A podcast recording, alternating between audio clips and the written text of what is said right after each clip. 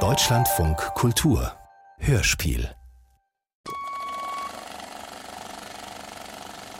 Verehrte Hörer, mein Name ist Ingmar Bergmann und ich möchte gemeinsam mit Ihnen zu Ihrem und meinem Vergnügen in die Welt der Tagebücher von Joachim Naken eintauchen. Diese Tagebücher liegen im Filmmuseum von Stockholm und der Abschnitt, den ich ausgewählt habe, umfasst die Zeit vom 23. August 1891 bis zum 20. Dezember desselben Jahres. Es sind Joachims letzte Eintragungen. Ort des Geschehens ist vermutlich die Seidenstadt Lyon, wo Joachim Naken in jenem Jahr tätig war. Amanuensis Lauritzen und andere mit ihm wollen freilich geltend machen, alles habe sich in Stockholm zugetragen. Das führte zu einer langwierigen Kontroverse unter verschiedenen Forschern und ist ohne eigentliche Bedeutung. Man sollte Joachim Nakens Tagebuchnotizen zunächst als ein Dokument humain betrachten. Mir als Herausgeber lag daran, den Text nicht durch lästige Kommentare oder Fußnoten zu unterbrechen. Im Übrigen weiß man herzlich wenig oder fast nichts über diesen Schöpfer kinematografischer Bilder. Die Bilder sind alle verloren gegangen, negative ebenso wie Kopien. 23. August. Heute früh fiel mir ein Album in die Hände. Mit etlichen Bildern meiner Frau als ganz junges Mädchen noch vor der Zeit unserer Verlobung. Das ist nun über 20 Jahre her. Ich kann nicht sehen, dass meine Geliebte sich nennenswert verändert hätte. Sie ist vielleicht etwas mager geworden und hat natürlich ein paar Falten. Auch das Haar ist dünner geworden, nach dem schweren Nervenfieber vor vier Jahren. Sonst ist sie aber noch, wie sie war. Anne, meine Geliebte. Vermutlich würde ich sterben, wenn du mich verließest. Ein ziemlich grotesker Gedanke nebenbei gesagt. Wir arbeiten zurzeit an unserem 28. Lichtspielbild in diesem Jahr. Zur Abwechslung von unseren Farsen und sogenannten Slapsticks, widerliches amerikanisches Wort, ist es ein Liebesdrama. Die Handlung dieses Liebesdramas ist sehr einfach. Die Ehefrau hat einen Liebhaber. Beide gestehen einander ihre Liebe. Der Gemahl kommt plötzlich nach Hause. Der Liebhaber begibt sich schleunigst unters Bett. Der Gatte fällt vor seiner Frau auf die Knie und erklärt ihr in heißen Worten seine Liebe. Der Liebhaber unterm Bett muss niesen. Der Ehemann wird natürlich misstrauisch und droht, das Zimmer zu durchsuchen. Die Ehefrau umarmt ihn heftig und flüstert falsche Liebesworte in sein Ohr. Der Liebhaber will zur Tür hinauskriechen und wird erwischt. Der Gatte tötet ihn, die Ehefrau stirbt am Herzschlag.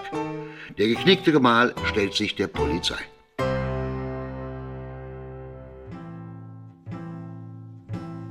Meine Schauspieler sind außerordentlich begabt. Ich hatte nie Anlass zu geringschätzigen Gedanken über irgendeinen von ihnen, doch ihre Möglichkeiten zur Darstellung eines Liebesdramas von oben erwähnter Tragik halten sich in Grenzen. Wir empfinden doch wohl eine gewisse Scheu vor solch großer Leidenschaftlichkeit. Susanne gestaltet ihre Rolle am besten. Ihre Schönheit ist ihr dabei freilich auch sehr hilfreich, flößt ihr Sicherheit ein. Die Situation erscheint ihr ganz und gar nicht fremd oder schwer darstellbar. Peter spielt den Liebhaber und passt wirklich fabelhaft mit seiner jungenhaften Gier und den Glubschaugen. Albert gibt den betrogenen Gemahl. Ich habe das Gefühl, der schöne junge Mann fühlt sich angesichts seiner gehörnten Rolle erniedrigt und beleidigt. Doch er ist mein Freund und findet sich ausgesprochen taktvoll und loyal mit seiner wenig beneidenswerten Lage ab.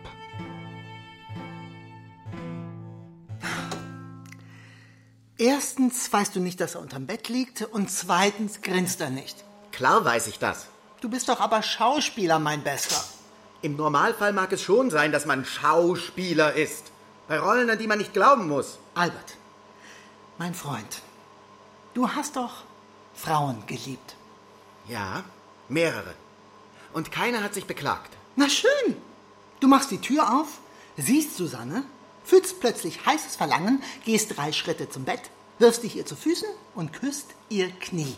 Und Peter liegt da und grinst. Dein Begehren ist so brennend heiß, dass du Peter vergisst. Du vergisst den Raum, das Fenster, durch das die Leute dich sehen. Vergisst die Wände, die Möbel, das Bett. Das Bett vergesse ich nicht. Doch, das auch. Dann geht es hier wohl nicht um Begehren. Albert, das Bett verwandelt sich in eine Wolke. Weißt du? Joachim meint, du schläfst mit ihr auf einer Wolke. Wieso denn nicht auf dem Bett, wenn es ein Bett ist? Die Dinge müssen doch bleiben, was sie sind. Eine Wolke bin ich ja nun nicht. Und das ist doch wohl die Hauptsache. Eben. Betrogen werden ist trist. Und Peter liegt unter dem Bett und grient. Die Leute werden sich totlachen. Ich verstehe deine Bedenken. Höre aber einen Moment, was ich dir zu sagen habe. Susanne ist deine Frau. Du liebst sie. Freilich nicht so, wie du deine Frauen geliebt hast und liebst, Albert, sondern so, wie ein Mann die einzige Frau liebt, mit der er zeitlebens zusammenhält. Ich musste mich in Gedanken meiner eigenen Ehe zuwenden. Unser Melodram hatte ja Berührungspunkte zu meiner Frau Anne. Ich sah mich plötzlich zu einer glühenden Liebeserklärung an meine Geliebte veranlasst. Worte kamen mir über die Lippen, die ich bisher weder gedacht noch geahnt hatte. Meine Stimme sprach fünf, zehn, 15 Minuten ohne Unterlass. Es entstand so etwas wie eine Melodie.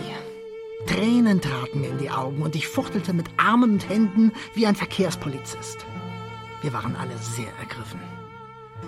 Albert spielte seine Szene, ohne rot zu werden, und jeder ging nach Hause. Ich blieb aber noch, um mit dem Kameramann die Bilder des Tages zu entwickeln. Als sie fertig waren, drehten wir sie durch den Kinematographen. Zu unserem großen Kummer hatte mit der Kamera irgendetwas nicht gestimmt. Alles lief in grauenhaftem Blitztempo ab und wirkte rasend lächerlich. Ich war traurig. Der Kameramann meinte aber, dass wir den ganzen Film so drehen und damit die Tragödie in eine Farce verwandeln sollten.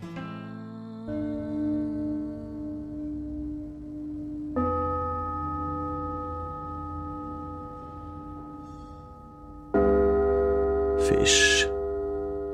Hörspiel nach einer Farce für den Film von Ingmar Bergmann. Als ich nach Hause kam, war Anne bereits eingeschlafen, wachte aber auf und schimpfte. Ich wollte ihr von den sonderbaren Ereignissen des Tages und von meiner Liebeserklärung erzählen, aber Anne ließ mich nicht zu Wort kommen. Du müsstest jemanden haben, der dich verprügelt.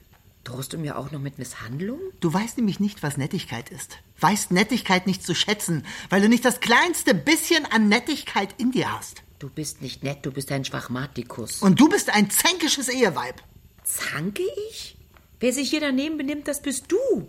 Kommst mitten in der Nacht nach Haus und bittest nicht um Verzeihung. Verzeih mir, Anne. Verzeih mir, geliebte Anne. Verzeih mir.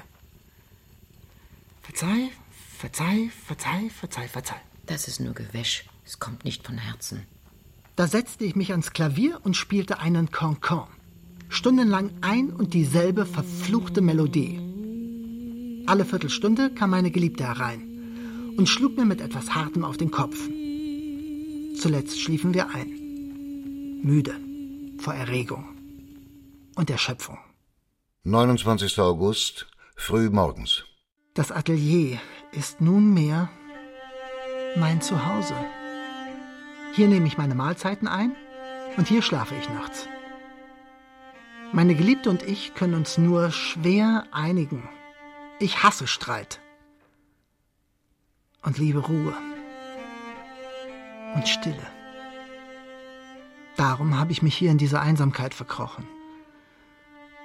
Beim Gedanken an Anne empfinde ich Zärtlichkeit und etwas, das ich für wahre Liebe halte. Rein äußerlich gesehen ist diese selbstgewählte Einsamkeit im Atelier zwar angenehm, doch erfüllt von bitterer Sehnsucht, erfüllt von ihrer Abwesenheit. Diese Einsamkeit ist Halbheit, Hilflosigkeit, ist die ausgestreckte Hand, das sanfte Wort. Vielleicht ist ihre Einsamkeit wie meine. Wohnen unsere Einsamkeiten aber unter einem Dach, werden sie bissig und bekriegen sich. und wir sind dem preisgegeben. Eines Tages werden wir vielleicht noch Freunde. Müsste die Liebe dann aber nicht vorher aufhören? Ich weiß so wenig über solche Sachen. Vermutlich stehen sie in Büchern, die ich nicht gelesen habe. Aber eines weiß ich genau. Liebe und Hass schließen einander nicht aus. Stets sind sie gleich zusammen und gleichermaßen da. Möglicherweise sind sie ein und dasselbe Gefühl? 29. August. Die Ereignisse der Nacht. Allein im Atelier machte ich mich ans Entwickeln dessen, was wir tagsüber gedreht hatten. Ich drehe jetzt einen Film über eine Hinrichtung. Joachim.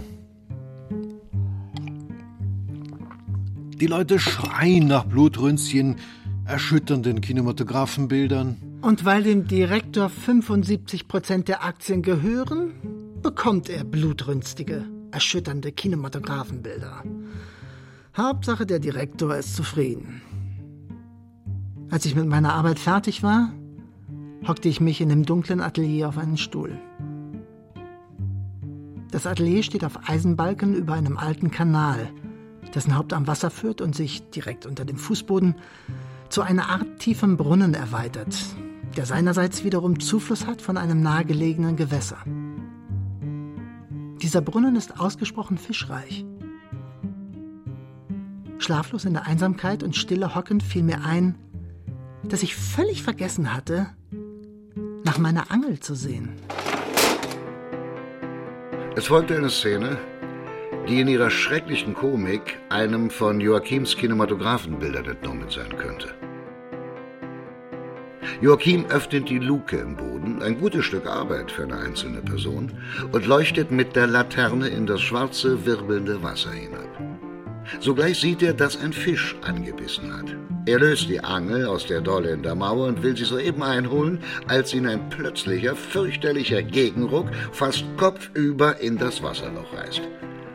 Durch den unerhörten Widerstand angespornt zum Wutanfall zieht Joachim mit aller Kraft, stemmt sich, wirft sich auf den Rücken, kugelt auf den Boden, rutscht auf dem Hintern, strampelt, schuftet und schnauft.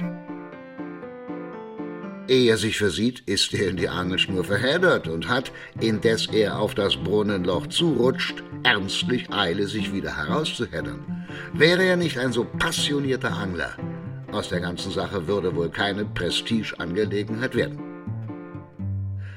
Joachim kommt jetzt lieber um, als dass er die Angel loslassen würde. Der Fisch und er ziehen eine geschlagene Stunde, jeder in seine Richtung. Schließlich ist Joachims Gegner müde und er kann ihn heraufholen. Der Fisch ist riesengroß und von einer Art, die er nie zuvor gesehen hat.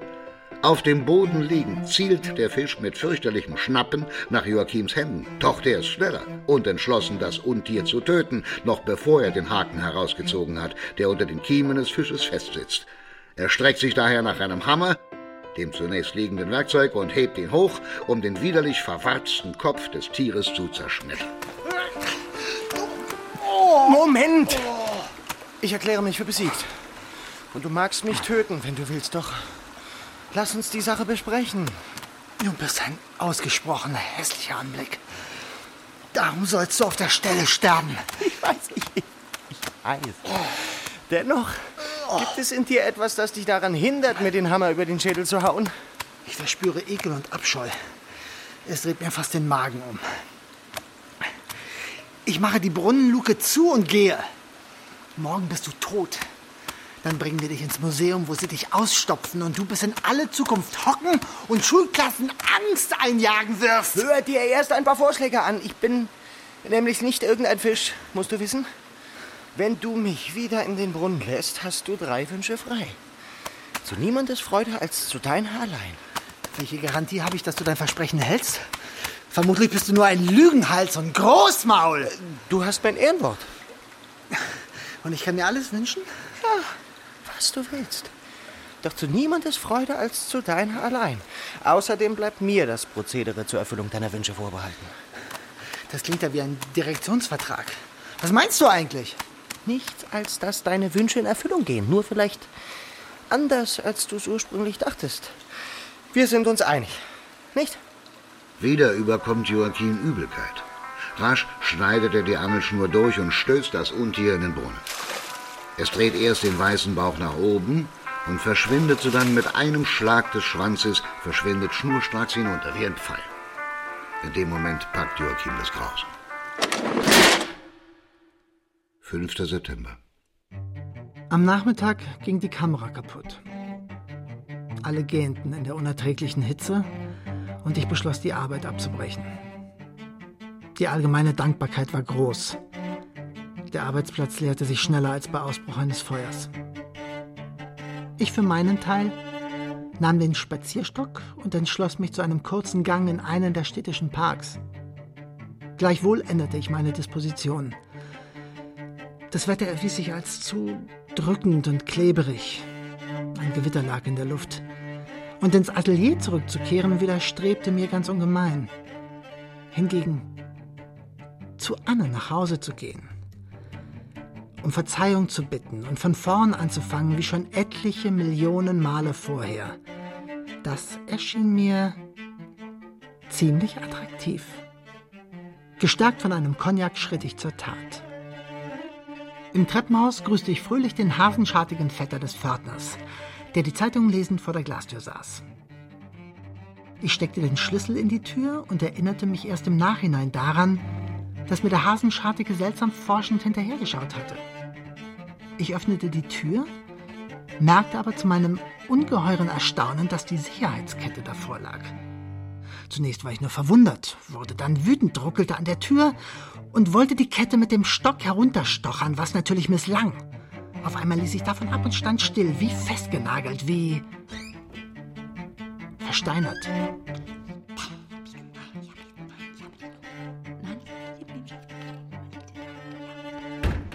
Wie besessen raste ich die Treppen hinunter auf die Straße, rund ums Haus zur Hintertür. Kein Mensch zu sehen. Die Straße tot und öd. Ich machte kehrt, ging denselben Weg zurück bis zur Ecke und sprang mit einem Satz dahinter hervor. Noch immer nicht zu sehen. Keine schwarze Katze. Ich raste die Treppen hinauf. Ungeniert musterte der Hasenschartige mich nun mit keckem Interesse. Da ich es einerseits eilig hatte, mich andererseits aber umdrehte, bemerkte ich den alten Herrn, unsere Nachbarn nicht, der mit hohem Hut und raschen, leichten Schrittes dem Treppenhaus enteilte. Eine Kollision war unvermeidlich. Einander fest umarmend fielen wir Hals über Kopf die Treppen hinunter. Zum Glück blieb der Alte unverletzt, weil ich die ganze Zeit unter ihm gelegen und infolgedessen als Stoßdämpfer gedient hatte. Gleichwohl war der Zylinderhut zerbeult und mich für mein unachtsames Vorgehen tausendmal entschuldigend versprach ich Ersatz. Mit dem Austausch von Höflichkeiten auf beiden Seiten trennten wir uns. Und ich raste die Treppen wieder hinauf. Schön, dich zu sehen. Bist du sehr müde? Was starrst du denn hier so herum? Hast du Hunger? Soll ich dir ein kleines Omelett machen? Warum lag eben die Sicherheitskette vor der Tür? Ich bin allein im Haus und da wird mir etwas mulmig. Jeden Abend lege ich die Kette vor und war heute noch nicht draußen. Als du mir jetzt aufgemacht hast, lag sie doch aber nicht vor. Ich wollte gerade weg. Du bist ohne Hut und Mantel. Verstrubbelt bist du übrigens auch. Für einen Mantel ist es zu warm und ich wollte gerade zum Friseur.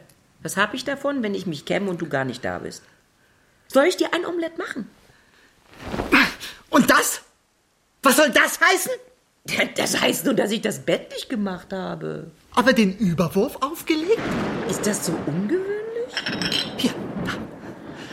Von allem zwei Teile. Du bist ertappt. Gib zu, dass du einen Liebhaber hast. Ich habe zwei Tage lang nicht abgewaschen und gebe ganz und gar nicht zu, dass ich einen Liebhaber Du habe. hast einen Liebhaber und lässt ihn durch die Küchentür hinaus. Das wäre nur recht und billig, wenn ich einen hätte. Zufällig bin ich aber ein harmloser Mensch und mache mir nichts daraus, deine Abwesenheit auf die einzig richtige Art auszunutzen. Wenn du nur Streit suchst, kannst du wieder gehen. Adieu, adieu. Ich hörte dich mit jemandem reden. Und dann fiel die Küchentür zu. Das war ein Bote. Was für ein Bote, wenn ich fragen darf? Das sage ich nicht. Warum nicht? Weil ich mich nicht hier wie eine Verbrecherin verhören lassen muss. Das war kein Bote, das war dein Liebhaber. Das war ein Bote. Was für ein Bote? Ein Hutbote. Ach, ein Hutbote. Und wo ist der Hut? Welcher Hut? Der Hut, den der Bote brachte, natürlich. Er brachte keinen Hut. So, so. Der Hutbote brachte keinen Hut. Was hat er denn dann getan? Ich gab ihm einen Hut. Welchen Hut? Den kleinen mit Schleier. Wo sind deine Hüte? Ich, ich begreife, beginne zu begreifen, wo all mein Geld bleibt. Was wollte der Bote mit dem Kleinen mit Schleier? Der Kleine mit Schleier sollte geändert werden. So, er sollte geändert werden. Wo du 50, ja 100 andere Hüte hast. Dieser ist als einziger ein bisschen modern und uralt. Und der sollte geändert werden? Er sollte gefärbt werden, dann sollte der Schleier weg und die Ausbuchtung sollte kleiner werden und die Krempe etwas größer. Hast du nicht Zeit, so etwas selbst zu machen? Ich kann das doch nicht. Dann lern es! Du hast den ganzen Tag zur Verfügung! Nun verlegte Anne sich aufs Weinen. Und das war furchtbar. Es ging mir durch Mark und Bein.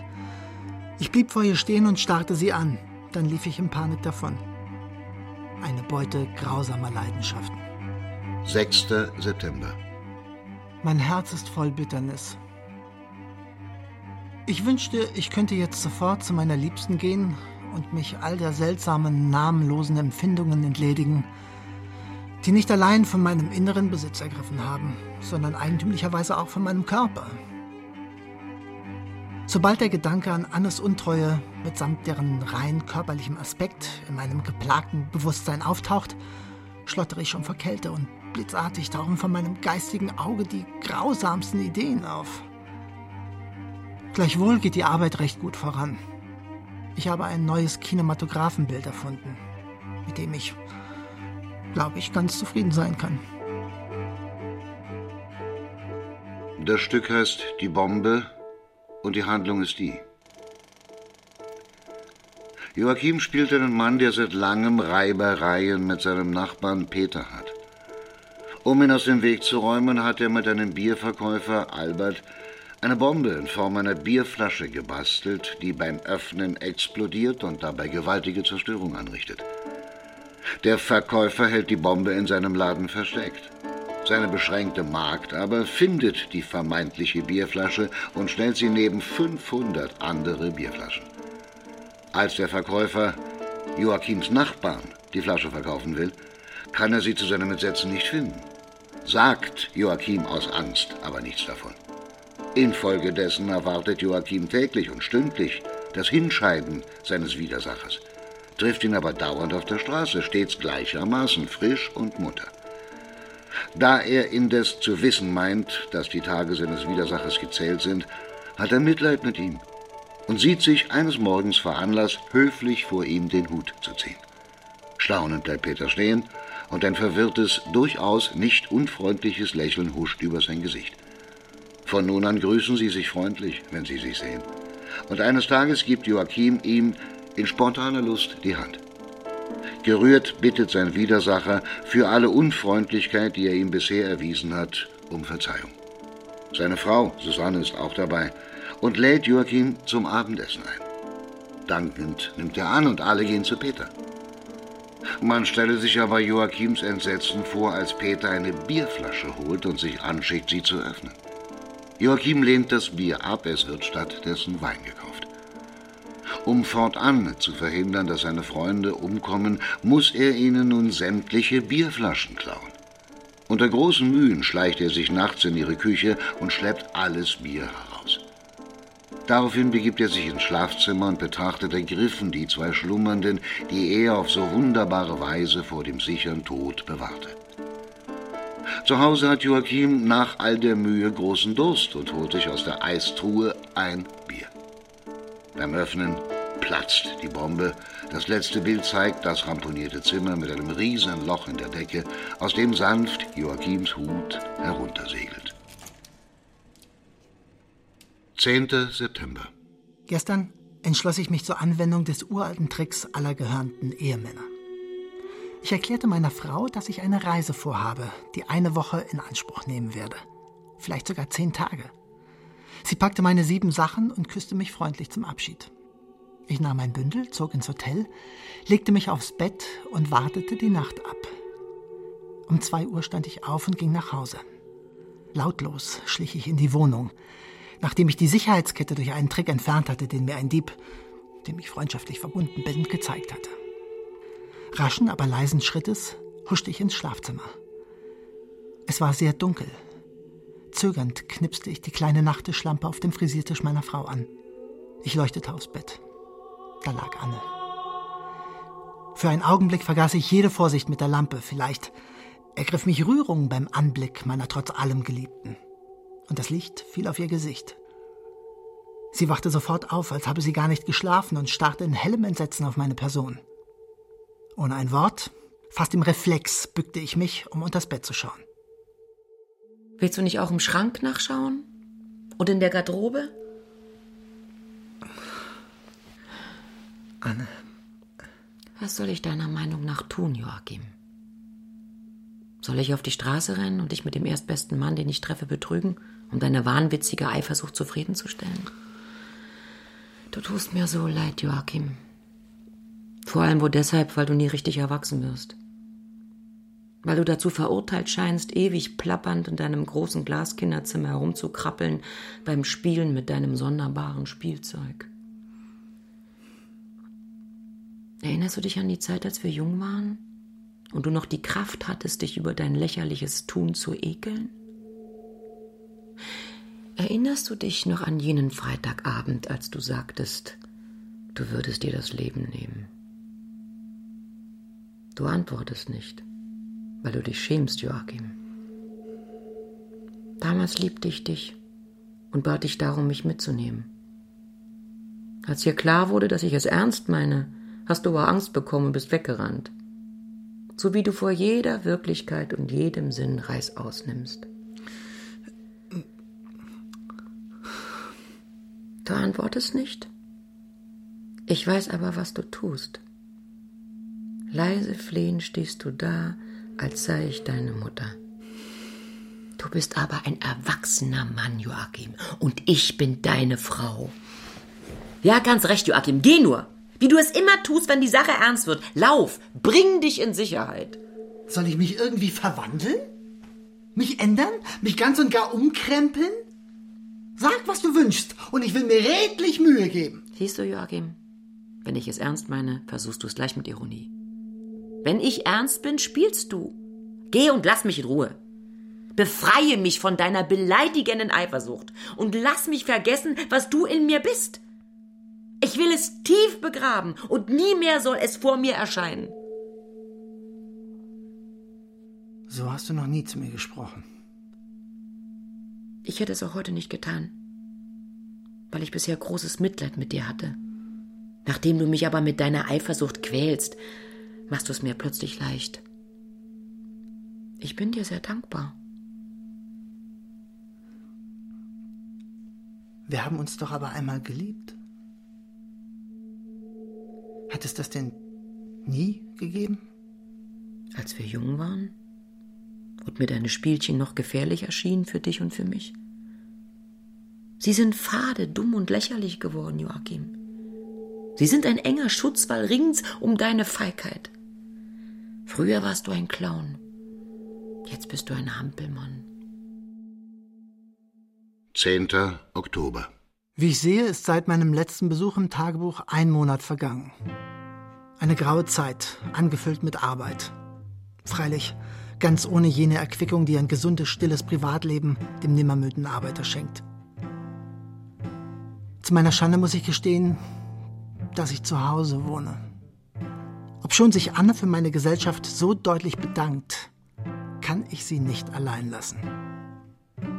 Gleichwohl verkehren wir völlig korrekt miteinander. Zuweilen frage ich mich, ob es nicht besser war, als wir uns noch zankten. 11. Oktober. Heute habe ich ein neues Kinematographenbild beendet. Die Handlung dieses Kinematographenbildes ist folgende. Joachim macht einen Spaziergang. Er ist zufrieden mit sich, dem Wetter, den Menschen und seinen sonstigen Lebensumständen. Als erstes begegnet er auf seinem Wege einem jungen Mädchen. Sie ist ziemlich hübsch und er zieht den Hut und grüßt. Verdutzt bleibt sie stehen. Ihr Staunen wandelt sich in Entzücken, sie bricht in helles Lachen aus. Joachim lacht ebenfalls und beide lachend gehen sie aneinander vorbei. Nach ein paar Schritten dreht Joachim sich um und sieht, dass auch sie sich umgedreht hat und vor Lachen fast platzt. Etwas befremdet ob dieser ansteckend guten Laune setzt er seinen Spaziergang fort. Alsbald begegnet ihm ein Polizeikonstabler. Der Wachtmeister bleibt stehen, schiebt den Bauch vor, läuft rot an, die Augen dringen ihm aus dem Kopf, worauf er ein hemmungsloses Gelächter ausbricht. Joachim lächelt ein wenig beflissen. Hinter seinem Rücken hört er ihn weiter lachen, aber er dreht sich diesmal nicht um. Festen Schrittes geht er stattdessen in ein Tor und überprüft seine Kleidung, vorn und hinten, sie sitzt tadellos. Na, denkt er, seltsamer Zufall. Worauf er etwas weniger fröhlich seine unterbrochene Spaziertour wieder aufnimmt. Weit soll er nicht kommen. Ein Trupp junger Lümmler scheint. Sie haben ihn schon von weit überspäht. Ihr raues Lachen hallt durch die Straße. Sie klopfen sich auf die Schenkel und treten sich in den Hintern, kugeln sich auf den Boden, prusten vor Lachen, zeigen auf ihn und brechen erneut ein scheußlich hämisches Gelächter aus, das Joachim durch Mark und Bein geht. Zwei alte Matronen, die am Fenster sitzen, entdecken ihn in dem Moment. Kreischend vor Lachen beugen sie sich heraus. Sie rufen die Leute im Haus gegenüber, bald stehen sämtliche Fenster offen. Wie ein Riesenwasserfall dröhnt das Gelächter über Joachims Kopf. Er wird ertränkt, erdrückt, streckt zur Gegenwehr die Hände aus, nichts hilft. Voll von Bitternis läuft er heim und sinnt auf Rache. Tags darauf macht Joachim wieder einen Spaziergang. Alsbald begegnet ihm das junge Mädchen. Er lächelt entzückt. Sein Lächeln wandelt sich in schallendes Gelächter und aus vollem Halse lachend geht er an ihr vorbei. Als er an ihr vorüber ist, bleibt er stehen und lacht weiter, bis er keine Luft mehr hat. Entsetzt dreht das Mädchen sich um und schaut ihn an. Dann rennt sie weinend davon. Erstaunt, aber zufrieden mit seiner Wirkung schreitet er voran und siehe da, es kommt der Polizist. Joachim stellt sich direkt vor den Wachtmeister hin und obgleich dieser doppelt so groß und doppelt so dick ist wie er, lacht er ihm mitten ins Gesicht. Er zeigt auf ihn und brüllt vor Lachen. Zutiefster Grimm trifft den Polizisten fast ein Schlag. Er bläst in eine Trillerpfeife und eine wilde Jagd hebt an, Straß auf, Straß ab, zum Tor hinein, zum Tor hinaus, so wie man uns Clowns seit Menschengedenken jagt. Bei dieser Jagd stößt Joachim auf die Lümme. Er nimmt sich die Zeit, bleibt stehen und lacht sie aus. Sie starren ihn an, einer den anderen. Wieder ihn, einer den anderen ihn. Und jetzt krempeln sie die Ärmel hoch, ziehen sich die Mützen stramm und machen auf Joachim Jagd. Die Leute in den Fenstern schreien Hurra. Erst denkt Joachim, das gelte ihm, der verfolgten Minderheit, aber er muss bald erkennen, dass das Rufen und Winken seinen Verfolgern Dampf machen soll. Schließlich kraxelt Joachim auf einen Laternenpfahl. Er rutscht ab und wird fürchterlich verprügelt. Als das erledigt ist, hockt er auf der Straße, und erblickt mit seinen verquollenen Augen die zwei Matronen, zeigt auf sie und lacht, ein schluckaufartiges, traurig, krächzendes kleines Lachen. Eine der beiden greift zur Blumenvase und wirft sie Joachim an den Kopf. 11. Oktober, am Abend. Bei den Dreharbeiten war in meinem Herzen ein widerwärtiger Entschluss gereift. Eine Versuchung, gegen die ich mich wehrte, war es schon lange gewesen. Nun gab ich nach. Ich hob die große Brunnenluke im Fußboden hoch. Abgrundtief wirbelnd wie immer rauschte dort das schwarze Wasser. Nicht lange, und ich sah den verwarzten Kopf des sprechenden Fisches aus dem Wasser tauchen. Du widerlicher Saukerl. Du fetter, warziger Lügner. Hoffentlich geht dir mein Angelhaken hinter deinen Kiemen immer noch auf die Nerven. Guten Abend, mein Retter. Ich finde, du siehst etwas blass aus. Doch vielleicht malt auch der Laternenschein deine Wangen so weiß. Ich kenne deinen Wunsch bereits. Und deinem Diener sei die Bemerkung erlaubt, dass er schon viele komische Wünsche gehört hat. Einen seltsameren aber nie. Du bist zum Ausführen meiner Befehle hier. Nicht, um dich über die Art meiner Wünsche lustig zu machen. Ich kann alles tun, worum du mich bittest. Das ist kein Problem für mich. Könnte ich dir denn aber nicht einen anderen Wunsch vorschlagen? Die ganze Welt liegt dir zu deinen Füßen ausgebreitet. Du kannst mit einem einzigen Wort Dinge erlangen, bei deren Beschaffung die Großen der Welt sich den Hals brechen. Höre, ich habe etwas im Kopf, das heißt Gehirn. Ein wunderliches Ding, das gebe ich zu. Und ganz gewiss nicht Wohnsitz der unsterblichen Seele. Inmitten dieser grauen Masse sitzt allerdings wie ein vergiftetes Nadelöhr ein kleiner, schmerzhafter Fleck. Hast du dir vor Augen geführt, was dann sein wird, wenn du dann dastehst mit deinem erfüllten Wunsch. Auch das habe ich genau durchdacht. Schlimmer als jetzt kann es nicht kommen. Meine Tage sind verstunken und versunken wie in grauem Blei. Meine Nächte Schlaf ist entzündet von widerlichen Träumen. Meine Glieder sind schwer von giftiger Feuchte. Was ich esse, schmeckt nach schlechter Luft, brennt mir im Magen wie beißende Säure. Meine Augen sind vertrocknet und die Tränenkanäle verstopft von Schmutz. Redegewandt bist du. Jedenfalls. Ja, welche außerordentliche Schwierigkeiten die Fortpflanzungsorgane dem Menschen doch machen. In diesem Punkt sind wir Fische weiter. Gib es zu. Gleichwohl möchte ich dir raten, die ganze Sache zu vergessen.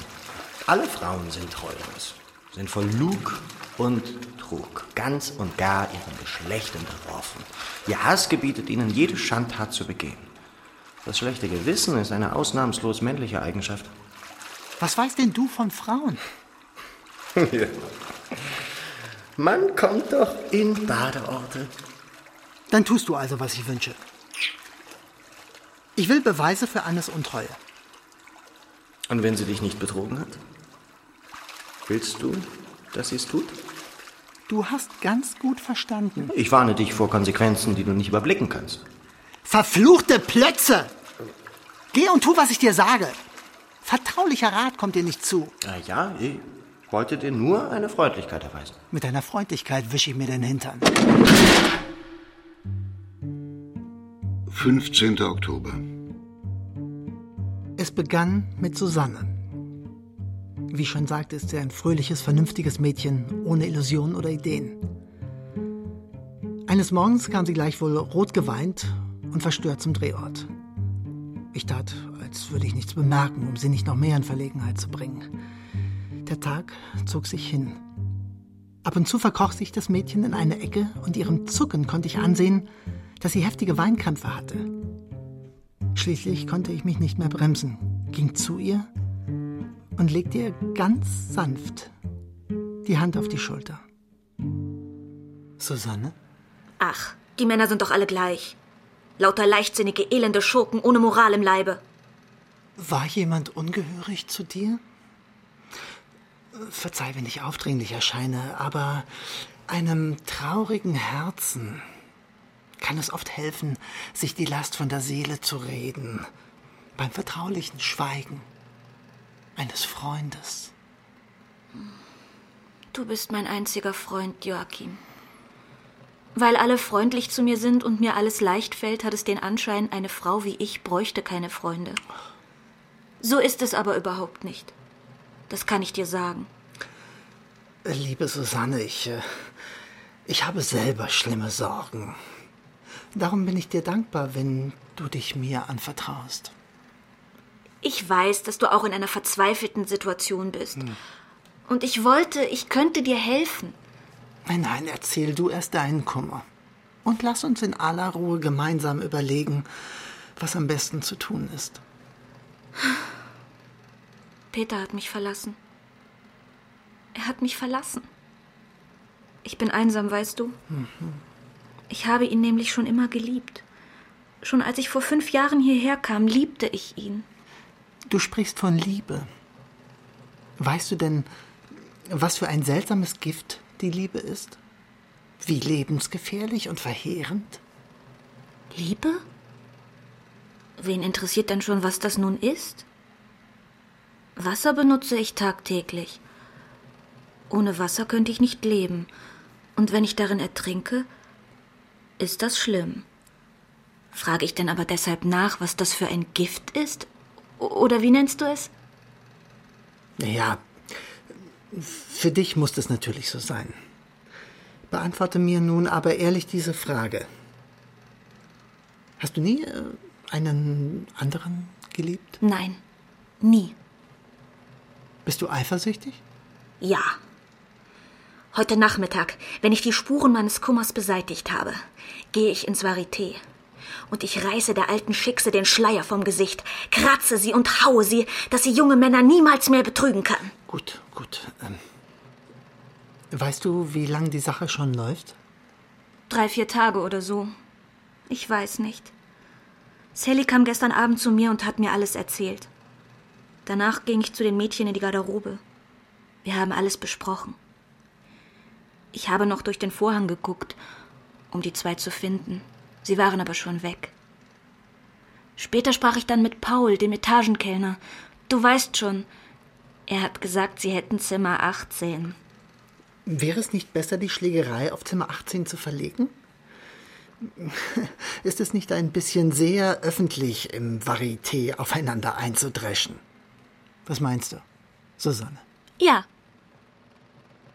15. Oktober, Nachmittag. Samstagnachmittags um fünf ist das Varieté von Monsieur Greville immer ausverkauft bis unter das Dach. Dann gibt es nämlich nicht nur Kaffeehausmusik, sondern eine Matinee mit vollem Abendprogramm. Von jeher war der Ort berühmt für seine Cancan-Mädchen. Und als ich sie nun zum ersten Male gewissermaßen als Zuschauer sah, musste ich mir sagen, rundere Schenkel und temperamentvollere Spagate sieht man nirgends. Ich bestellte eine Schokolade für meine schöne Begleiterin und einen Fernet Branca für mich, weil mein Magen in letzter Zeit ausgesprochen durcheinander ist, vermutlich aufgrund von Sorgen und Zerrüttung. Wir saßen da und schwiegen. Ein Sänger betrat die Estrade, lebhaft beklatscht von den behandschuhten Damen. Er streckte seine kurzen Arme vor, als wolle er allesamt darin einschließen, breitete die Arme wieder aus, schlug sie in Nabelhöhe um den Bauch und wirkte ein modisches Liedchen hervor.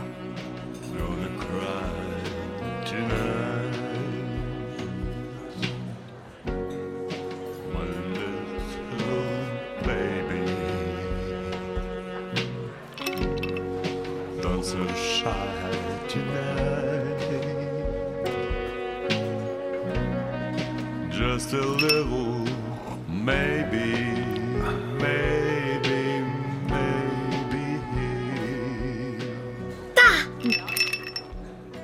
sind sie. Hast du schon mal einen so entsetzlich alten Affen gesehen? Nein, Wie sie angezogen ist. Und die Figur. Ein Plattfisch hat mehr Formen als die. gewiss, Susannchen. Und der Hut ist eine einzige Lachnummer. Man sieht doch schon von Weitem, dass der mindestens zehnmal geändert ist. Ganz gewiss, Susannchen. Plötzlich hatte ich Schluck auf. Ist ein Faktum. In der Weltliteratur sicher mehrfach bezeugt und festgehalten, dass in den sublimsten oder tragischsten Momenten deines Lebens gern die lächerlichsten Missgeschicke mitspielen. Du folgst der Bahre deiner Mutter zum Grabe und hast Blasen an der Hacke. Deine Trauer wird gestört, ja getilgt von diesen Blasen. Deine Geliebte gönnt dir zum ersten Mal den Genuss ihrer Gunst und du hast dir die Füße nicht gewaschen. Du entdeckst die Untreue deiner Frau und hast Schluck auf. Susanne war aufgestanden und bahnte sich einen Weg zu Peters Tisch mit Volldampf. Ich stürzte hinterher, um einen öffentlichen Skandal zu verhindern. Doch es hat nicht sollen sein. Als ich bei ihr angekommen war, hatte sie der Widersacherin schon den Hut vom Kopf gerissen. Peter hatte sich dazwischen geworfen und eine blutende Kratzwunde übers ganze Gesicht davongetragen. Anne gab Susanne einen Tritt in den Bauch. Susanne packte Anne am Bein und riss sie um. Tische kippten, Frauen kreischten, das Orchester spielte, herein kamen ratschlagende Akrobaten. Ehe man es sich versah, lagen Anne und Susanne auf dem Boden, wo unmöglich zu erkennen war, wer was war und was wer. Einige riefen Hurra, andere beschwerten sich. Die Oberkellner eilten herzu. Monsieur Grevy kollabierte und musste fortgetragen werden. Peter, kreideweiß vor Wut, mit blutigem Gesicht gab mir plötzlich eine Ohrfeige, dass mir die Brille von der Nase fiel. Mein Herr, meine Sekundanten werden Ihnen heute Abend einen Besuch abstatten. Die Wahl der Waffen überlasse ich Ihnen. Es soll mir eine Ehre sein. Ich bedauere die Mutter, die sie zur Welt gebracht hat. Die beiden Kämpferinnen auf dem Teppich waren jetzt am Ende ihrer Kräfte, hatten zuvor aber einiges ausrichten können. Sie hatten einander praktisch die Kleider vom Leib gerissen. Still und verbittert hockten sie da, ohne Tränen, ohne Worte, das Blut lief. Frauen haben enorm scharfe Nägel, sie lassen ihnen allerdings auch größte Sorgfalt angedeihen. Plötzliches, unerklärliches Mitleid mit Anne, meiner Frau, ergriff von mir Besitz. Ich fühlte, dass sie trotz allem meine Geliebte war. Vielleicht lag es daran, dass ich sie zum ersten Male mit den Augen der anderen sah. Ein magerer, harter, leidenschaftlicher Körper, ausgebreitete, knochige Arme, das geschminkte Gesicht verzerrt in rasender Wut, die Perücke futsch, das eigene dünne Haar wie ein Krähennest. Ich sah sie mit den Augen der anderen, fühlte aber auch wilde Zugehörigkeit zu ihr, denn ich wusste ja, dass sie vor sich selbst und der Welt hilflos dastand wie ein Kind, das Selbsthass und das Gespenst des Stillstands ihre täglichen Begleiter waren. Rasende Wut auf Peter ergriff mich. Ja, sogar auf Susanne, wie sie da saß, glühend und blutjung, schön trotz der Verwüstung. Ich hasste sie alle, wie sie dastanden, mit ihren mitleidigen oder verächtlichen Blicken auf meine Geliebte. Ich zog mein Jackett aus und hüllte Anne darin ein, nahm sie in die Arme, hob sie auf und brachte sie fort von hier. Nach Hause. Jetzt ist dein Triumph ja wohl vollkommen. Jetzt hast du ja Beweise für meine Untreue. Aber ich will dir mal was sagen. Und ich spreche die Wahrheit, heute wie sonst auch. Denn ich habe dir immer die Wahrheit gesagt, obwohl du mich immer belogen hast. Ich habe dich betrogen, weil du gewollt hast, dass ich dich betrüge. Peter war gerade da, der kleine Trottel. Er wollte dir eine Flasche Cognac bringen. Brav und fleißig wie er ist. Es war leichte Arbeit, Joachim. In zehn Minuten hatte ich ihn verführt. Das war am Mittwoch, Joachim, genau vor vier Tagen. Bis dahin habe ich an keinen anderen Mann gedacht. Erst recht nicht an die Versuchung, dir untreu zu werden. Es ist natürlich meine Schuld, dass du mich betrügst. Ich bitte tausendmal um Vergebung und schwöre, dass ich es nie wieder tue. Du verstehst nicht. Du hast noch nie verstanden. Nein, ich habe nie verstanden. Dein Seelenleben ist für meine simplen Begriffe etwas zu zart beseitet. Du hast es so gewollt. Und jetzt hast du deinen Willen.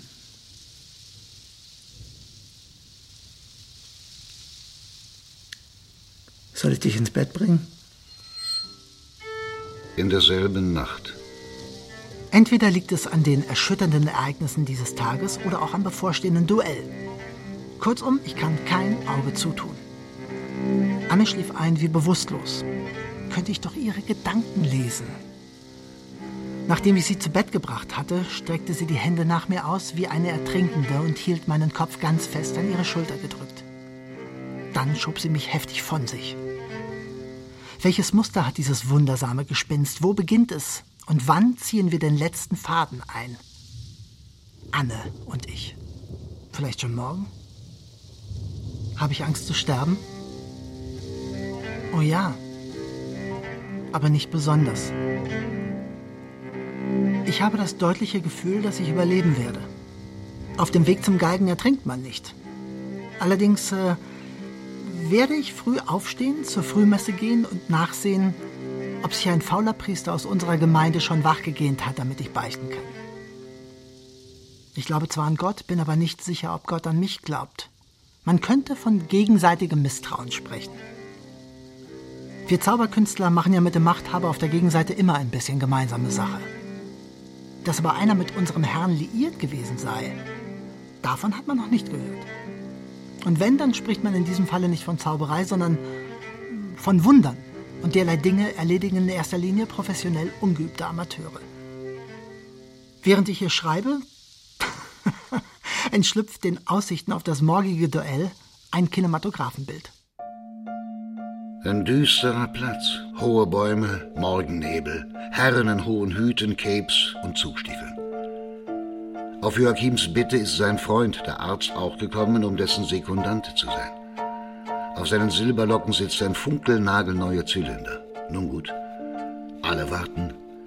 Peter ist zur Feier des Tages geschmückt mit einem schönen Bart und Schwermutsfalten zwischen den Glubschaugen. In einer gewaltigen Ritterrüstung mit einem riesen Federbusch daran kommt Joachim von rechts bis an die Zähne bewaffnet mit Schlachtschwert, Speer, Donnerbüchse, Schild, Pfeil und Bogen, Revolvern, Kriegskeule und dergleichen mehr. Er geht auf Peter zu, grüßt und steigt ihm dabei auf die Zehen. Unter ernsten Vorhaltungen nimmt man Joachim Waffen und Ritterrüstung ab. Darunter trägt er einen Frack, der unten zu groß ist und oben zu klein. Als er seinen hohen Hut aufschnappen lässt, sprengt ein Riesenhelmbusch heraus. Auch dies nimmt man ihm weg und sein Freund, der Arzt, hebt traurig warnend seinen Zeigefinger. Eine Schatulle mit zwei Pistolen wird bereitgestellt und man bittet die beiden zu wählen.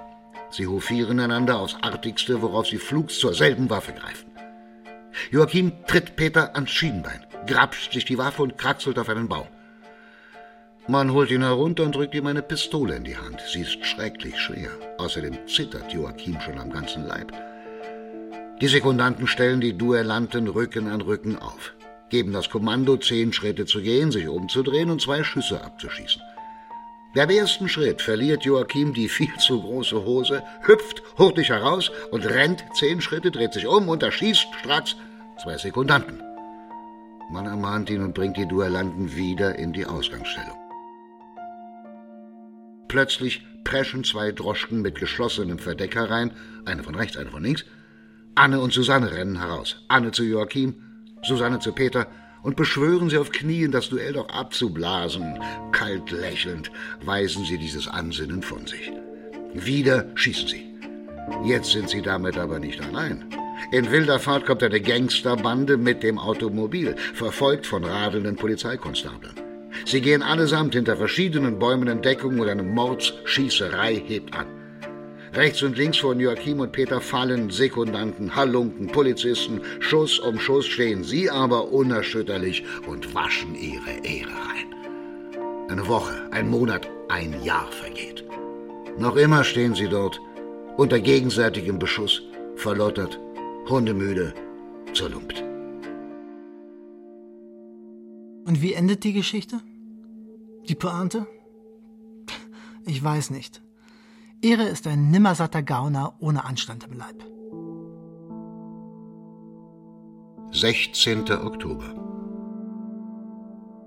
Das Duell war wirklich rasch erledigt. Ein Platzregen hatte eingesetzt, nicht etwa Regen, nein, das Wasser strömte. Als wir uns aufgestellt hatten, kam ein Parkwächter und warf uns hinaus. Hinter einem Gewächshaus schoss dann jeder einmal in die Luft und wir suchten schleunigst Schutz in den bereitstehenden Droschken. Als ich müde und patschnass nach Hause kam, war Anne nicht da. Ich setzte mich und dachte, für mich ist die Wirklichkeit die Parodie einer Parodie.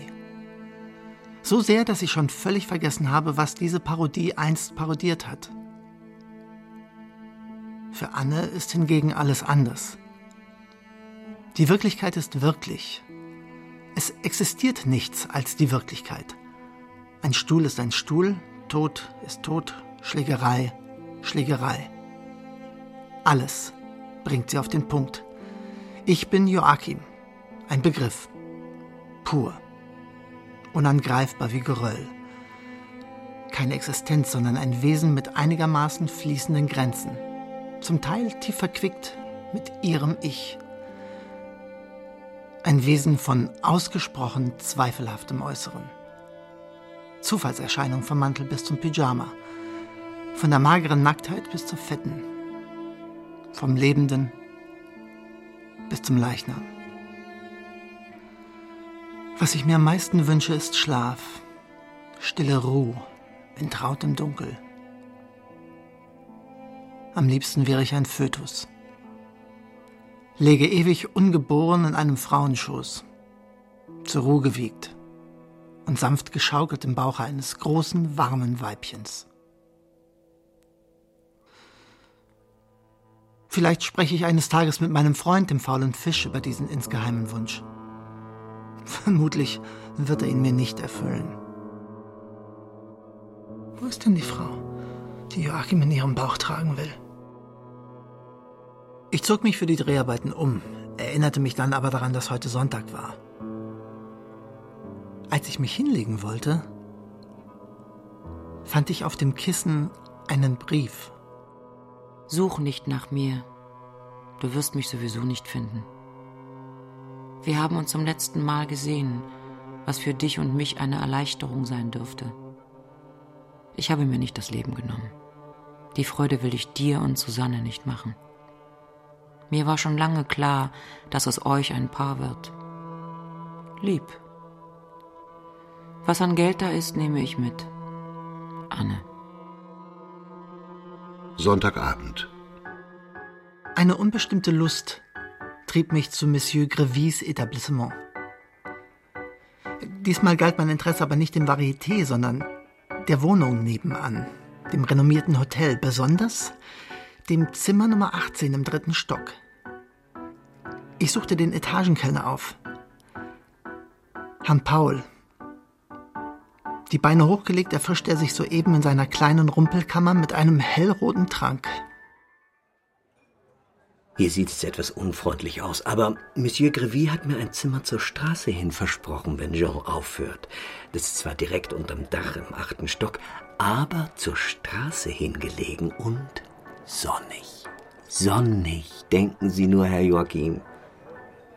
Ihre Behausung ist kaum menschenwürdig. Och, wäre nicht die Dunkelheit und die Gerüche. Um von etwas anderem zu sprechen. Haben Sie in Ihrer Sammlung ein paar neue, interessante Nummern? Oder sind Sie es leid? Oh nein, mein Interesse an den Menschen ist unverändert. Sie verstehen mich, nicht wahr? Bei dieser Arbeit hier muss man sich dauernd klein machen, sich ungesehen machen. Ich würde sagen, der ideale Etagenkellner wäre ein gänzlich unsichtbarer Mensch, der sich wissenschaftlich und methodisch ein umfassendes Verständnis für die Wünsche der Gäste erarbeitet. Ich habe meine Kollegen studiert und Joachim, man wird traurig. Ich habe den Eindruck, als würde dieser Beruf zum geistigen Tod derer führen, die ihn ausüben. Oder sie werden Zyniker. Oder gläubig. Das ist bei mir nun keineswegs der Fall. Ich bin kurzum ein Menschenforscher. Teils in meinen unermesslich weiten Räumen. Doch ich habe, wie gesagt, auch meine Sammlungen. Komm, ich zeige dir, was du dir wünschst. Hätte ich es nicht schon allzu oft gesehen, ich hätte Mitleid mit deiner Frau.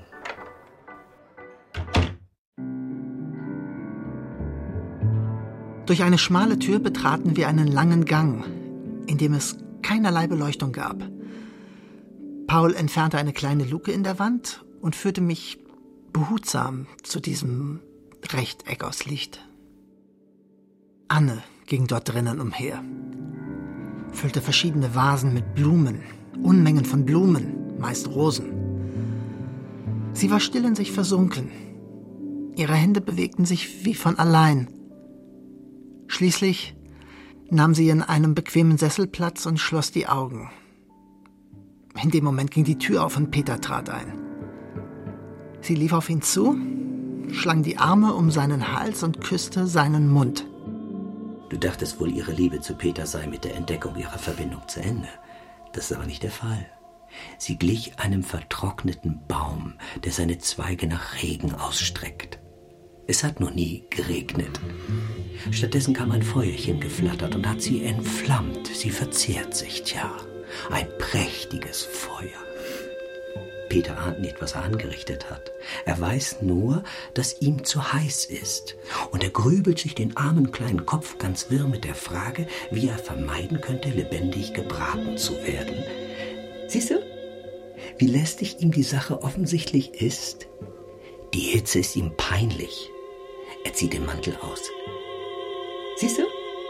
Siehst du, wie sie seinen Mantel streichelt, als sei er ein lebendiges Wesen? Siehst du, wie sie seinem Missmut mit fröhlichem Lächeln begegnet? Sie ist glücklich. Hingebungsvoll glücklich. Unbekümmert wie eine Schlafwandlerin um den Abgrund zu beiden Seiten des schmalen Grats, auf dem sie geht.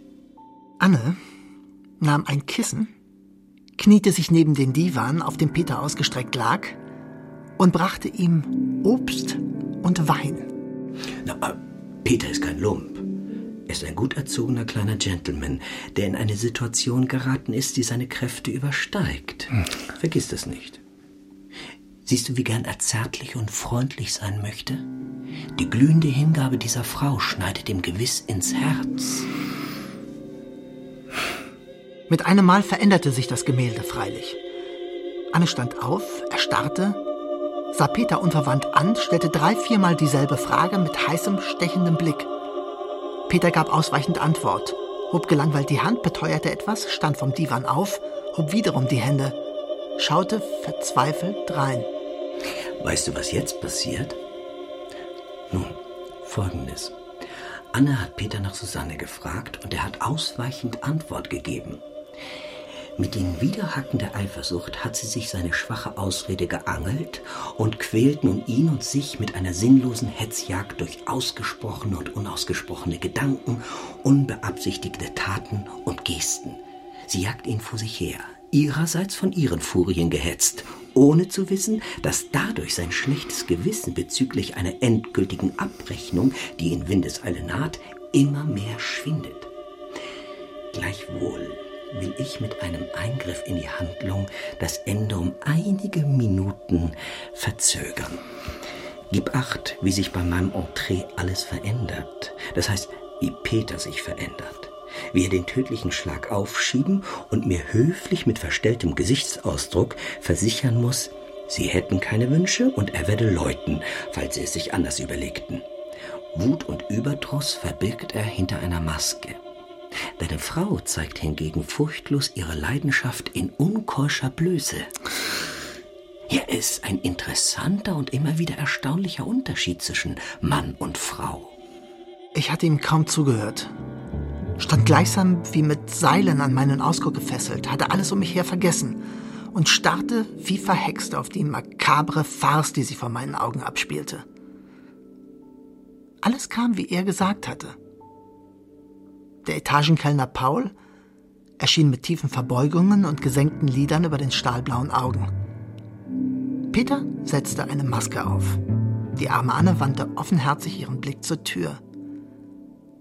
Paul entschwand wie auf einer Woge, löste sich auf in nichts und kehrte an unseren Ausguck zurück. Jetzt kann nur noch ein Wunder die Katastrophe verhindern. Wenn ich etwas vorschlagen dürfte, dann dies, dass du in die Handlung eintrittst. Was? Nein, nein. Äh, ach, sie selbst ist es auch schon zu spät. Peter sagt, er sei ihre eifersüchtigen und rücksichtslosen Herzensergüsse leid. Sie entgegnet mit Verachtung, er sei ein Feigling und Schwachmatikus.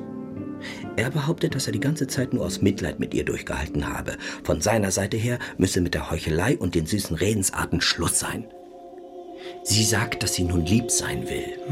Sie sagt, dass sie so aus dem Gleichgewicht sei, weil sie ihn doch liebe. Hm.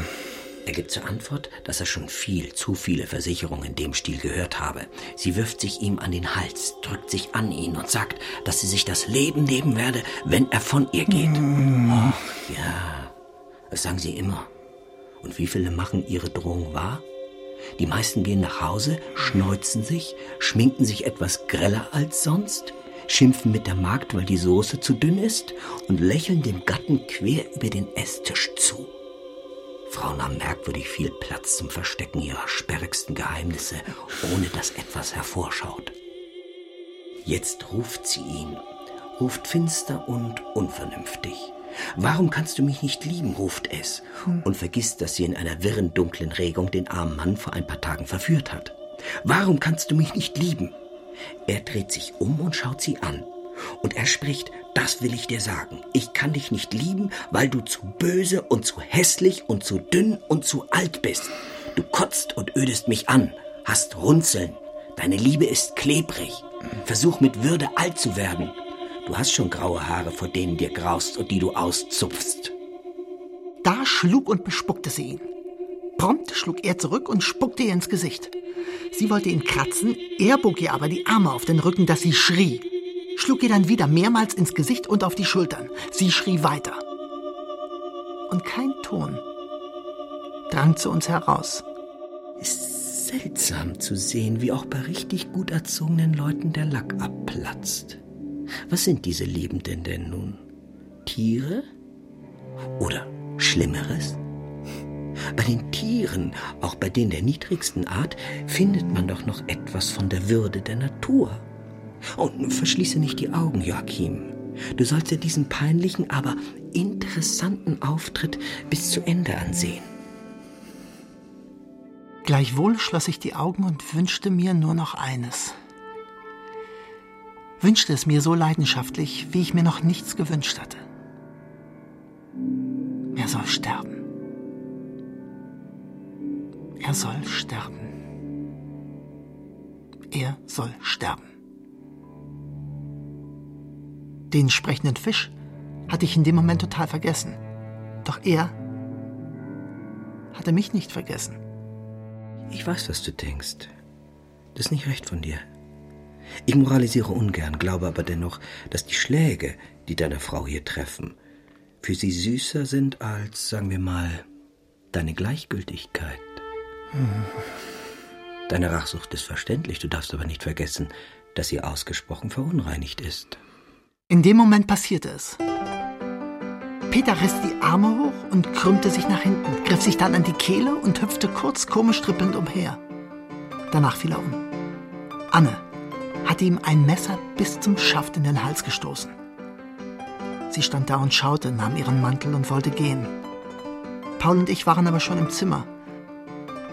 Ich befahl Paul, die Polizei zu holen. Er gehorchte ohne Einwand. Allein mit Anne und dem Toten brachte ich meine Kleidung in Unordnung. Als dann alle da waren, die Polizei und Monsieur Grevy an erster Stelle, konnte niemand einen Zweifel daran haben, dass ich der Mörder war. Haben Sie ihn umgebracht? Ja, gewiss. Er hat mir meine Frau weggenommen. Kümmert euch um die Ärmste. 15. Dezember. Man verurteilte mich rasch zum Tode. Am 20. Dezember werde ich guillotiniert. Alles war wie ein Traum. Ich meine, einen, in dem man die brutalsten Dinge erlebt, aber dennoch fortgesetzt daneben steht und sagt, ich weiß ja, dass ich träume. Die Konsequenz ist gleichwohl betrüblich. Träume, die der Nacht, wenn ich schlafe, sind von einer Schärfe und Realität, die in umgekehrtem Verhältnis steht zu den vernebelten Entgleisungen des Tages. 19. Dezember. Heute Abend dürfen mich alle besuchen, die mich sehen wollen. Den Anfang machte Anne, in dekorativem Schwarz, in Begleitung eines älteren Geistlichen. Anne ist voll und ganz mit dem Gedanken versöhnt, in Würde zu altern. Leb wohl. Leb wohl. Verzeih mir, Joachim. Ich habe ja immer gewusst, dass es so kommt. Lass dich vom Herrn Pastor trösten.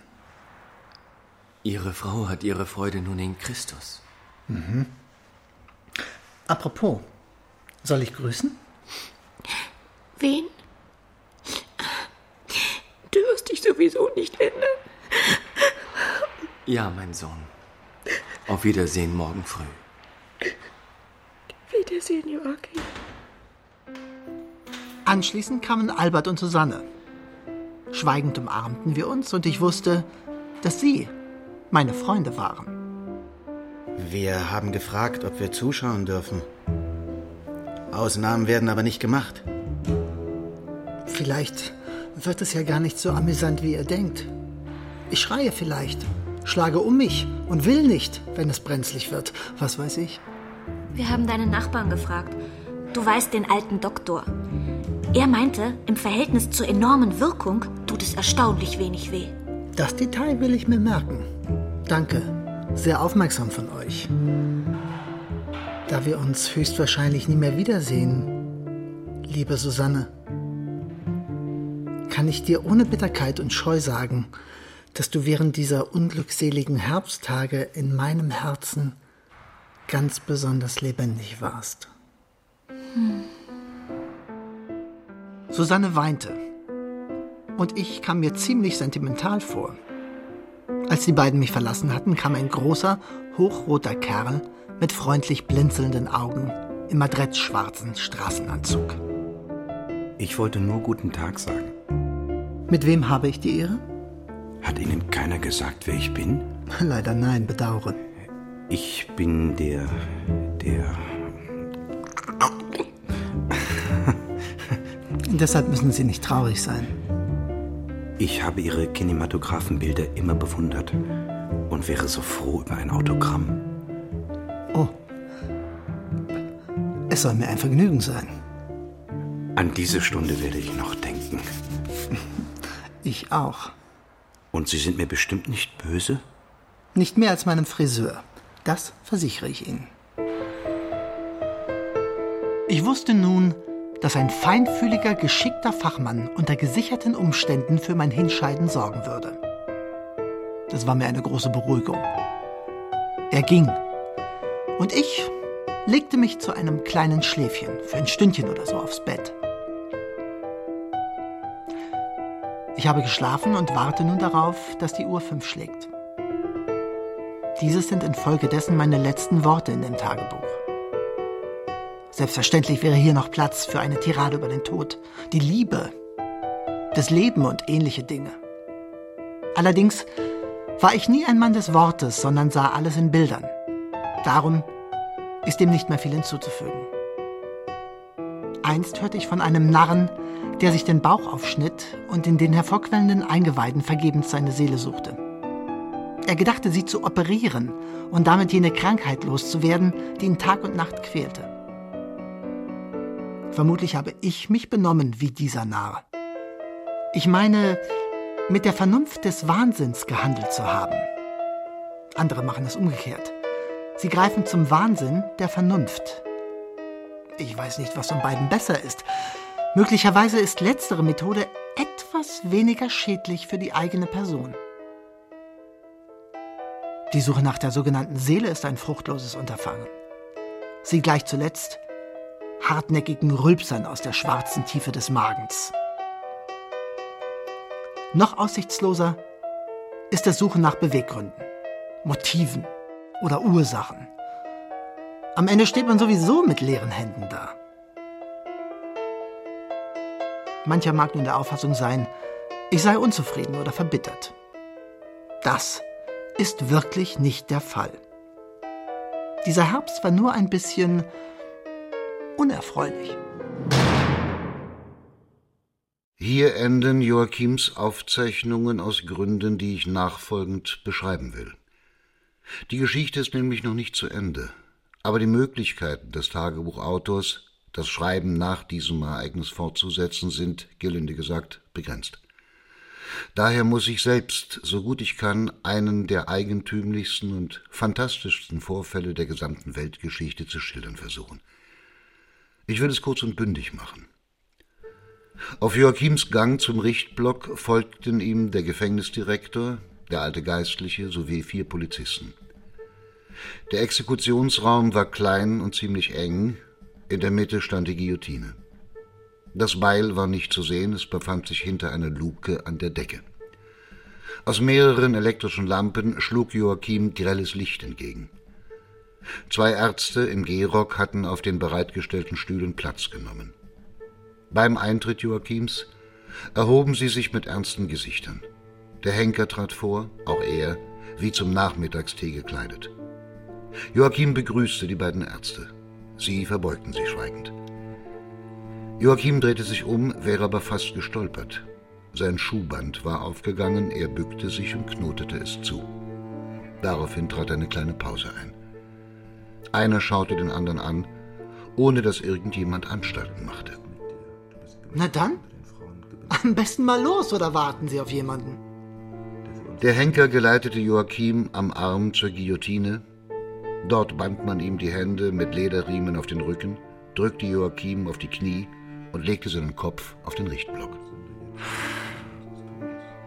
Das Schlimmste wäre geschafft. Der Pastor schloss die Augen. Alle schauten irgendwo hin, ausgenommen die zwei Ärzte. Der eine war Psychiater und der andere Chirurg. Mit Interesse beobachteten sie die Handgriffe des Henkers. Höre, Fisch! Ich hatte dich fast schon vergessen. Erfülle mir nun aber meinen letzten Wunsch. In dem Moment öffneten sich die Luken an der Decke mit einem Knall und das Beil sauste herab. Zehn Zentimeter vor Joachims Hals blieb es krachend stehen. Der Raum zitterte. Joachim, der die Augen geschlossen hatte, blickte auf und zog den Kopf ein. Entschuldigung, das ist wirklich noch nicht passiert. Tut mir schrecklich leid. Sie müssen mir verzeihen, Herr Joachim. Wir werden das kleine Malheur in wenigen Augenblicken behoben haben. So war es nun aber nicht. Der Henker zog und zerrte, und die Polizisten halfen mit. Der Pastor steckte den Kopf in den Rockärmel und weinte vor Erregung. Der Gefängnisdirektor rannte mit wippenden Rockschößen auf und ab. Die Ärzte gaben gute Ratschläge und alle redeten durcheinander. Währenddessen saß Joachim still und ruhig zusammengekauert, die Knie unterm Kinn und betrachtete den Aufruhr. Schließlich verlor der Gefängnisdirektor die Geduld und stieß Henker und Polizisten beiseite. Mit aller Kraft zog er am Auslöser. Das Beil fiel herab und hieb dem Psychiater den Kopf ab, der ihn aus psychologischem Interesse auf den Lichtblock gelegt hatte. Vom Ruck hinweggerissen sauste der Direktor zur Decke und blieb in der Luke stecken. Der Chirurg machte sich daran, den Kopf des Psychiaters wieder anzunähen. Der Henker wurde verrückt und begann zu lachen. Der Geistliche sprach Gebete, die Polizisten rannten an der Wand entlang und wollten eine Leiter finden, mittels derer sie den so seltsam festgeklemmten Direktor herunterholen wollten. Unterdessen verließ Joachim langsam, ohne nach rechts und links zu schauen, den Exekutionsraum. Schleunigst machte er sich aus dem Gefängnis auf und davon und durch Nebenstraßen auf den Weg zu Susannes Wohnung, die dort bei heruntergelassenen Jalousien lag und schlief. Mehrmals läutete er heftig an der Tür. Als sie endlich öffnen kam und den Frühaufsteher sah, war sie höchst erstaunt und hub an zu schreien. Nachdem sie sich davon überzeugen konnte, dass er kein Geist war, umarmte sie ihn und lachte und weinte durcheinander. Ich habe mir etwas gewünscht, was dich im ersten Moment vielleicht wundern, ja, abstoßen wird. Sag aber bitte nicht gleich Nein, sondern zieh meinen Vorschlag rasch und sorgfältig in Erwägung. Die Zeit drängt nämlich. Sie ist nicht so reich bemessen, wie es zur Erörterung einer Frage von solch delikater Natur wünschenswert wäre. Na schnell, raus damit. Sag, was du meinst. Einmal hast du mir gesagt, dass du dir ein Kind wünschst. Stehst du noch zu dieser Äußerung? Ja, das tue ich. Aber was hat denn mein Wunsch mit unserer jetzigen Lage zu tun? Das will ich dir gleich sagen. Ich bitte hiermit untertänigst, dass ich in deinen Bauch kriechen, mindestens neun Monate dort bleiben darf und hernach hineingeboren werde in ein anderes Leben. Ich will dir deinen Wunsch ja nicht abschlagen. Vergiss aber nicht, dass man mich immer für ein anständiges Mädchen gehalten hat. Was glaubst du, werden die Leute sagen, wenn sie mich plötzlich mit vorstehendem Bauch sehen? Das wird nicht lustig, kann ich dir sagen. Susanne, ich kann meinen Wunsch auch ohne deine Einwilligung durchsetzen. Bei meinem Freund, dem sprechenden Fisch, habe ich drei Wünsche frei. Zu niemandes Freude als zu meiner allein. Dieses ist mein dritter und letzter Wunsch. Inhaltlich passt er ganz gut zur einzigen Voraussetzung, die das Wünschen hat. Noch hat es niemand gewagt, sich ohne Erlaubnis Zutritt zu meinem Schoß zu verschaffen. Ich will dich auch gar nicht zwingen. Bis zuletzt habe ich mich vor diesem Extrem gedrückt. Ach, Joachim. Über dich und dein trauriges Geschick habe ich Tränen vergossen. Zwing mich doch nicht dazu, dich zu hassen. Ist einzig und allein dein guter Ruf der Grund dafür, dass du mich abweist? Was bist du für ein Dummkopf? Wäre ich glücklich mit meinem Kind und meiner Einsamkeit, mein guter Ruf wäre so viel wert wie Regentropfen in einer Wasserpfütze. Ich kann dir nichts versprechen, doch ich will versuchen, stillzuhalten. Ich bewege mich nicht oft, zehre nicht an deinen Kräften und meine Dankbarkeit wird groß sein. Aufmachen! Im Namen des Gesetzes. Keine Frau würde dir deinen Wunsch erfüllen. Es ist besser für uns zwei, wenn du geköpft wirst. Verzeih, dass ich dich aufgeweckt habe, liebe Susanne. Ich hätte natürlich zu meiner Frau gehen sollen. Sie hätte keine Geschichten gemacht. Sie ist ja auch nicht mehr so jung. Aufmachen! Warte. Auch wenn du unverschämt bist, bis zuletzt und dich erfrechst, mich mit deiner garstigen alten Frau zu vergleichen, will ich gut zu dir sein und tun, worum du mich bittest. Zu spät. Aber danke für das Angebot. Wenn du nicht auf der Stelle tust, was ich sage, dann. Was dann? Dann weiß ich nicht, was ich tue. Ich bin wirklich schrecklich müde. Na, jetzt kannst du ja schlafen. Komm. Na komm. Was soll der Lärm? Verzeihung. Wir wussten ja nicht, dass Sie. Äh, wir bitten tausendmal um Entschuldigung. Sie haben nicht zufällig einen gewissen Joachim gesehen? Ja, natürlich. Gerade war er noch hier. Aha. Welchen Weg ist er gegangen? Das kann man nicht so leicht beschreiben. Ich weiß aber, wo er ist. Na, wo? Hier ist er. In meinem Bauch. Gnädige Frau, ich warne Sie davor, die Gerechtigkeit an der Nase herumzuführen. Aber ich versichere es Ihnen. Hier drinnen ist er. Tut mir leid, dass Sie nicht nachschauen können. Ich schwöre, dass ich die Wahrheit sage.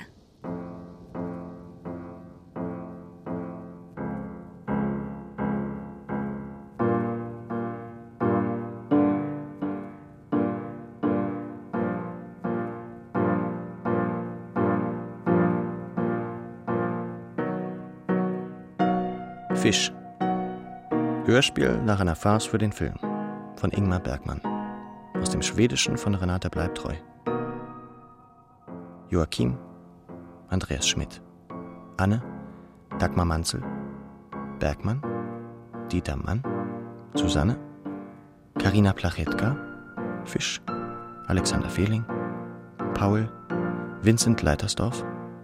Henker Hans-Jörg Krumpholz. Albert Thomas Höhne. Kommissar Heinz Schimmelpfennig. Pastor Ronald Spieß. Peter Stefan Kreisig. Direktor Eckhard Skorupa. Komposition Tillmann Fürstenau und Kai-Uwe Kohlschmidt. Gesang Dagmar Manzel. Geräuschemacher Martin Langenbach. Ton und Technik Daniel Sänger, Jean Schimczak und Sonja Röder. Regieassistenz Nicole Paulsen. Hörspielbearbeitung und Regie Kai Green. Plötzlich taucht er auf. Der Fisch, Farce für den Film. Ich hatte seine Existenz schon ganz vergessen. Beim amüsierten, etwas entsetzten Wiederlesen nimmt die Erinnerung bruchstückhaft Gestalt an. Ja, ja. Das Manuskript entstand im Eiltempo in einer Woche, glaube ich, im Spätherbst 1950. Die Situation war, gelinde gesagt, prekär. Ich war 32 Jahre alt, mit zwei Ehen hinter mir, auf dem besten Weg in eine dritte. Meine Finanzen waren eine Katastrophe, die Unterhaltszahlungen an diverse Verlassene beträchtlich. Meine Hauptbeschäftigung war das Frisieren fremder Drehbücher. Ein Produzent meinte, schreib was Lustiges, Bergmann. Du kannst doch lustig sein, wenn du dir nur Mühe gibst. Ich gab mir Mühe und brachte dies zustande, genannt Fisch, Farce für den Film. Wie ich mir einbilden konnte, dass normal geartete Produzenten an meinem Fisch anbeißen würden, ist mir ein Rätsel. Versorgungsneurose, Verzweiflung und Magengeschwür haben eben ihre eigenen Gesetze und ihre eigene Verdunkelung.